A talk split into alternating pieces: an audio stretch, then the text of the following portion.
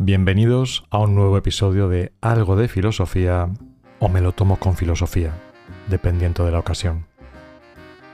Hoy hablaremos sobre acontecimientos ocurridos un siglo atrás y que parece que se están repitiendo en estos momentos. Vamos a sumergirnos en la historia y finalmente le pondremos algo de imaginación. Vamos con el tema. El crack del 29. El crack del 29 fue la más catastrófica caída del mercado de valores en la historia de la bolsa en Estados Unidos. Su impacto, su alcance global y la larga duración de sus secuelas provocaron la llamada Gran Depresión. Se suelen usar las siguientes tres frases para describir este derrumbe de las acciones. Jueves negro, lunes negro y no podía ser de otra forma, martes negro. Todas ellas son apropiadas, dado que el crack no fue un hecho de un solo día.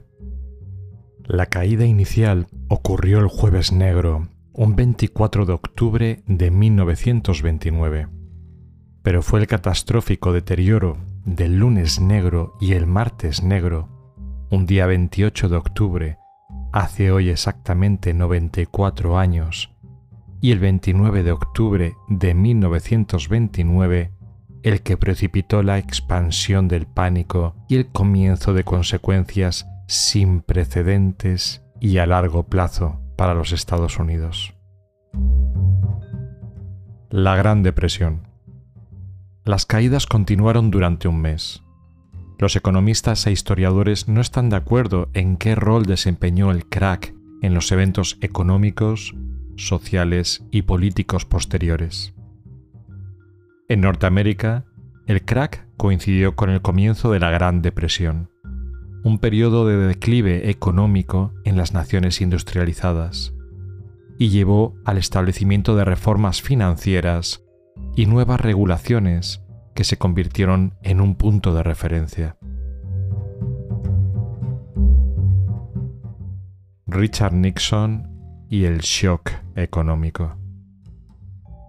En 1971, como consecuencia de un déficit comercial, lo que quiere decir que los Estados Unidos compraban más de lo que producían y exportaban, y un enorme gasto bélico con motivo de la participación estadounidense en la guerra de Vietnam, el entonces presidente estadounidense Richard Nixon impuso un shock económico, en el cual se suspendió definitivamente la convertibilidad directa del dólar respecto al oro, lo que coloquialmente conocemos por romper con el patrón oro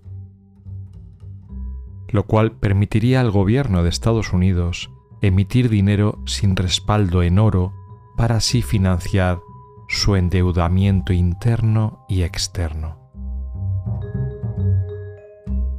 ¿Qué podría pasar desde ya? Vamos a ponerle un poquito de imaginación. El rugido del 23.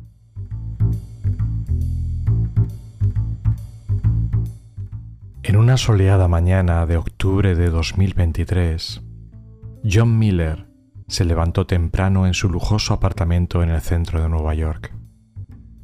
La ciudad que nunca duerme parecía tranquila, pero John podía sentir una tensión en el aire.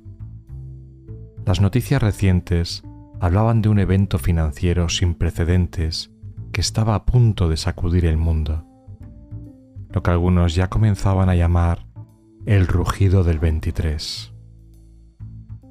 A medida que John se preparaba para enfrentar el día, su mente vagaba hacia las historias que su abuelo le había contado sobre el crack del 29. Recordó las imágenes en blanco y negro de personas en las calles, esperando en largas colas de desempleo, y los periódicos con titulares impactantes anunciando el colapso del mercado de valores. ¿Podría el 23 ser una repetición de aquel sombrío capítulo de la historia?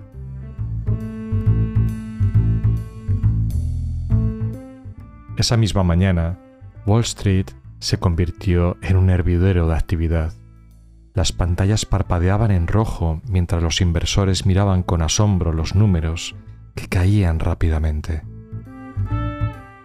La crisis financiera que se había estado gestando durante meses finalmente había explotado. La economía global se tambaleaba al borde del abismo y la gente común y corriente comenzaba a sentir los efectos. John, un exitoso corredor de bolsa, sintió el impacto en su trabajo de inmediato. Las llamadas de los clientes se multiplicaron, algunos en pánico, otros enojados, mientras veían cómo sus inversiones se desmoronaban. La Bolsa de Valores de Nueva York cerró abruptamente y el gobierno anunció una serie de medidas de emergencia para intentar contener la crisis. Mientras tanto, las calles de Nueva York comenzaron a llenarse de manifestantes. Al igual que en el crash del 29, la gente se sentía traicionada por un sistema financiero que parecía favorecer a los más ricos mientras dejaba a la mayoría de la población en la ruina. Los letreros decían, no más rescates para los ricos y el pueblo primero. En todo el país, las empresas comenzaron a cerrar y millones de personas perdieron sus empleos. La crisis financiera se extendió como un incendio forestal, afectando no solo a Estados Unidos, sino a todo el mundo. La equivalencia con el crack del 29 se volvía cada vez más evidente. La administración gubernamental tomó medidas drásticas, inyectando billones de dólares en la economía y prometiendo reformas financieras significativas. Sin embargo, las cicatrices del 23 ya estaban hechas. John, como muchos otros, había perdido una gran parte de su patrimonio y tuvo que vender su apartamento y mudarse a un lugar más modesto. Con el tiempo, la economía comenzó a mostrar signos de recuperación, pero el daño había sido profundo y duradero.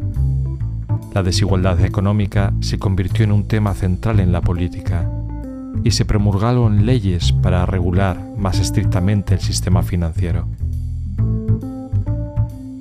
La historia del rugido del 23 sirvió como un recordatorio de que la historia tiende a repetirse si no se aprenden las lecciones del pasado.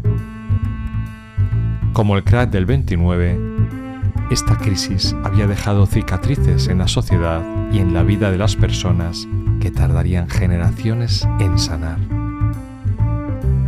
El crack del 29 y el rugido del 23, a pesar de las décadas que los separaban, compartían una sorprendente similitud en la forma en que sacudieron los cimientos de la economía y dejaron una huella indeleble en la memoria colectiva de la humanidad. Ambos sirvieron como recordatorios de la fragilidad de los mercados financieros y la importancia de la regulación y la equidad para evitar futuras catástrofes económicas.